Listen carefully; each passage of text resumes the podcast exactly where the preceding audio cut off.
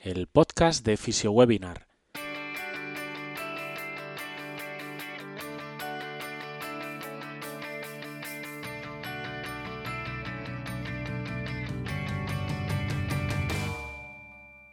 Bienvenidos al podcast de FisioWebinar, un espacio de charlas, entrevistas y actualizaciones para todos los fisioterapeutas.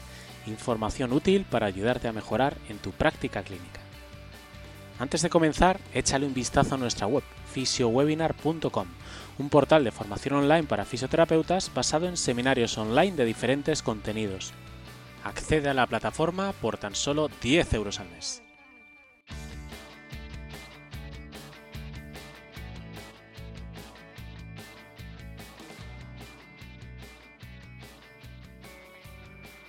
Muy buenas a todos, bienvenidos un día más al podcast de Fisio Webinar. Eh, encantado de poder estar una semana más con todos vosotros para poder hablar de lo que más nos gusta, ¿no? La fisioterapia. Bueno, durante el podcast de hoy voy a intentar hablaros y explicaros pues eh, sobre un tema que la verdad que no se habla mucho, no es a lo mejor lo más común que podamos ver, pero para cuando nos lo encontremos, porque cada vez nos lo vamos a encontrar más, bueno, pues sepamos qué es lo que ha pasado, cómo poder actuar y qué poder hacer, ¿no? A nosotros como fisioterapeutas. Antes de empezar con el tema, bueno, presentarme, soy David de la Fuente, fisioterapeuta y cofundador de Fisio Webinar. Y nada, el tema del que voy a hablar hoy es de la transposición del dorsal ancho. Y os preguntaréis, pues, ¿por qué va a hablar eh, David hoy del dorsal ancho, la transposición? Bueno, pues como sabéis, el tema de hombro es un tema que a mí en particular pues me interesa mucho, creo que es algo que solemos ver bastante en, consulta y que en mi caso en hospital y que bueno pues al final necesitamos ir conociendo diferentes técnicas que se van haciendo. En este caso voy a hablar pues de una técnica que vi ayer en quirófano eh, que fue la de una transposición del dorsal ancho. ¿Por qué eh, se decide a un paciente hacer una transposición del dorsal ancho? ¿vale? Esas son preguntas que vamos a ir resolviendo. ¿Qué debemos hacer? ¿Qué, ocurre? ¿Vale? Bueno, pues eh, cuando se hace una transposición del dorsal ancho, lo que hacen en el quirófano, como todos sabemos, el dorsal ancho es un rotador interno, ¿no? Aparte de un gran decoaptador de la cabeza humeral cuando lo necesitamos. Entonces, ¿qué es lo que hacen? cuando ocurre o hay una rotura masiva del manguito rotador. Y eh, pues a lo mejor no tenemos ese infraespinoso, ese redondo menor, eh, pues están rotos o tienen un desgaste bastante considerable y no trabajan correctamente, eh, pues y normalmente cuando ocurre esto el supraespinoso también suele estar bastante afectado, bueno, pues lo que hacen es que cambian la inserción del dorsal ancho y pasan de ser, eh, pasa de ser un rotador interno a ser un rotador externo, ¿vale? Al cambiar eh, ese punto de inserción, eh, hacen que el dorsal ancho sea un rotador externo. Aparte, como os decía, de un buen decoaptador. el motivo es muy fácil. Al final necesitamos que si eh, para trabajar ese, ese punto eh, de coaptación, si tenemos al dorsal ancho eh, con punto fijo en la, en, la, zona más baja, no en la zona infratroquiniana, que es donde se insertaba previamente, bueno, pues va a poder realizar esa tracción hacia abajo y vamos a evitar que esa cabeza humeral que ya no tiene esa coaptación que realiza el manguito rotador cuando va a hacer una elevación del brazo, eh, bueno, pues conseguimos que gracias a eso eh, la cabeza humeral no se impacta hacia arriba, eh, permita que siga habiendo ese espacio subacromial y no le provoque dolor ni impotencia funcional al paciente en el hombro. Bien, entonces hacen, cortan este, en la, inserción infratoquiniana, cortan este, e, este dorsal ancho y lo llevan por la parte de atrás del húmero para que pueda eh, realizar esa rotación externa, para compensar esa falta de trabajo de ese redondo menor y de ese infraespinoso. ¿Qué conseguimos con esto? Bueno, pues eso, que este músculo tenga esa rotación externa, que sea capaz de coaptar la cabeza humeral y el brazo pueda tener eh, su función, ¿no? Que hasta normalmente en estos pacientes, pues se ha perdido. ¿Qué es lo que ocurre? Pues bueno, normalmente en estos pacientes eh, se pondría una prótesis, ¿no? Eh, habría que ver si anatómica invertida, normalmente ya si se puede, pues son invertidas, y más cuando hay bastante rotura del manguito rotador. Pero en el caso que vimos nosotros ayer, la reconstrucción que se hizo fue eso, esa transposición. ¿Por qué? Porque era un paciente joven, activo. Eh, entonces, lógicamente, el tener una prótesis con esa edad de unos 50, 50 y pocos años, pues puede ser complejo porque si ponemos la prótesis y al final desgasta mucho, eh, lógicamente en unos años va a haber que volver a cambiar y ahí puede haber más complicaciones, ¿no? Entonces, de momento, se ha decidido por hacer esa transposición.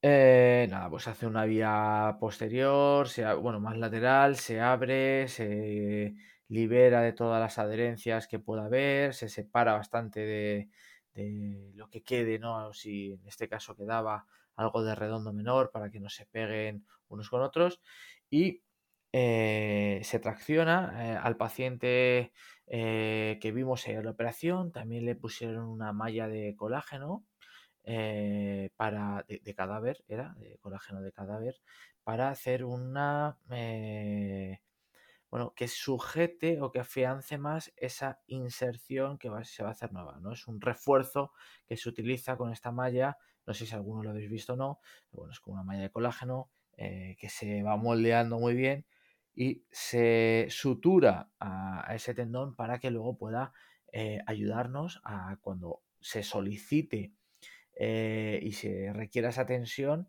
pues que el, eh, perdón, el dorsal ancho pues no tenga problemas a la hora de eh, poder realizarla y no se desinserte, ¿vale? Entonces sí que tendríamos un grandísimo problema. recomendaciones que damos al paciente después. Bueno, pues por la tarde, esto fue por la mañana, por la tarde las recomendaciones que se dan al paciente pues son las básicas que estamos dando en nuestro hospital, ¿no? Desde la movilización precoz de dedos y muñeca, que lógicamente no ha pasado nada, eh, la movilidad eh, en el codo, donde hacemos un activo asistido, eh, pues a, los pocos días, pasan pocas eh, una semana para que empezara a movilizar el codo de una forma activo asistida para no poner mucha tensión. Y lo que sí que, lo que, sí que se hace es eh, esperar durante unas cuatro semanas, que aunque sabemos que es mucho tiempo, eh, lógicamente al haber habido esa agresión ¿no? al tendón, al haber tenido que cortarlo, al, haber tenido que reinsertarlo, que donde lo reinsertan, pues bueno, sí, aparte de tener esa malla de cadáver, lo han atado con unos hilos, entonces lo han cosido más bien con unos hilos y lógicamente de que iba a haber bastante tracción cada vez que lo necesitemos. Entonces se deja unas cuatro semanas para que también esa, malla de colágeno pues pueda hacer su, efecto, poco a poco se vaya eh, uniendo más a ese, a ese tendón y a partir de ahí poder empezar a movilizar. Eh, durante estas cuatro semanas eh, también para eh, proteger eh, la férula que se pone, no es una férula eh, al uso, ese cabestrillo, perdón, ese cabestrillo al uso, ¿no? que solemos ver, sino que también lleva como una especie de cojín entre el, brazo y el tronco, ¿vale? Para que no os poner en tanta tensión, sino con una cierta tensión solamente a, esos tejidos que se, han, que se han reparado, ¿bien? Y que, bueno, pues no traccionen de momento tanto eh, en esas primeras semanas, ¿no? que es donde el tendón, pues lógicamente después de haber eh, sufrido esa, agresión de la cirugía, pues va a tener más, más limitación. Aparte, lógicamente, de no ser un tendón excepcional porque este paciente pues tenía, tenía también algo de desgaste en el tendón. Eh, después de cuatro semanas, lo que hacemos nosotros es que, bueno, ya se le ha empezado a pautar eh, ejercicios eh, en casa, con estos ejercicios con una movilidad pasiva, totalmente pasiva, eh, y en grados que no refieran nada de dolor, bueno, pues va a empezar el paciente a movilizar su hombro digo, soy muy pesado con el tema de que sea pasivo, de que esté el hombro como muerto, para evitar poner en tensión durante esas primeras semanas. Bien, esto es como eh, si nos cosen nuestro pantalón, eh, que nos encanta, que tenemos desde los 18 años eh, y ya lo hemos utilizado mucho, pero como nos encanta, el tejido está pues lógicamente pues, se rompe más fácilmente. Si al lo volvemos a tirar mucho de golpe, pues lógicamente tenemos más posibilidades de rotura. Si le ponemos, si lo cosemos, si le ponemos un parche y le dejamos que todo se pegue mucho mejor, pues lógicamente eh, la recuperación será mejor. Bien.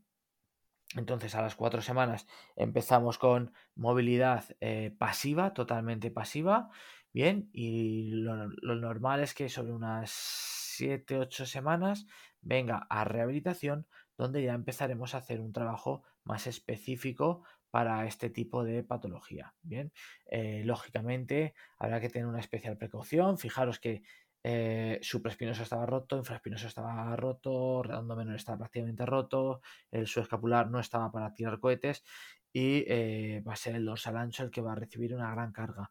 Por lo tanto, tendremos que ir muy progresivos. tenemos que tener cuidado con los tiempos biológicos de reparación, por lo tanto, cuidado con meter a un tendón suturado cargas durante los tres primeros meses. A veces el paciente se va a encontrar muy bien, va a querer pedir antes eh, que le metamos, entre comillas, más caña, ¿no? Pero en estos casos, cuando hay suturas del tendón, eh, los tres primeros meses no podemos meter cargas externas. O sea, sí podremos trabajar con nuestro brazo, hacer isometría, hacer ejercicios, pero no meter un teraban en esas primeras semanas eh, pues como os digo, los tres primeros meses, mucho cuidado con meter un trabán porque podemos estar eh, metiendo demasiada carga a un tendón que, bueno, se tiene que hacer, eh, tiene que aprender a ser un rotador externo. Lógicamente, en la adaptación ya la va a hacer porque ya la trae de serie, pero eh, el cambiar de ser un rotador interno a rotador externo, lógicamente todo eso lleva su proceso. Entonces, por lo tanto, empezaríamos con ejercicios, eh, primero eran pasivos, como hemos dicho, luego activos asistidos, después activos, pero sin meter cargas externas. Una vez han pasado los tres meses, ahí ya sí que podríamos empezar a meter progresivamente unas pequeñas cargas, ya puede ser de Teraban, con el trabajo, porque te hay que volver y te hay que cargar alguna cosita pequeña. Bueno, pues eso ya sí que se podría, ¿vale? Pero esa tendría que ser esa progresión lógica para poder eh, llevar a la rehabilitación al éxito y que al final el paciente pues bueno, pueda tener una vida lo más optimizada posible. Bien. Bueno, pues espero que os haya gustado este webinar. Es diferente, o sea, perdón, este webinar, este podcast es algo diferente. Eh, quería que pues supierais qué se estaba haciendo, qué opciones terapéuticas tenemos, que si os llega un paciente con una transposición del dorsal ancho, ya sepáis perfectamente que vale, que le han pasado de ser un rotador interno a un rotador externo, que lógicamente cuando pasa esto es porque esa musculatura pues eh, está bastante afectada, eh, normalmente eso está rota y que por lo tanto vamos a tener que tener un especial cuidado eh, a la hora de trabajar porque se va a encontrar bastante solo, no va a tener compañeros de viaje que le ayuden a realizar ese trabajo.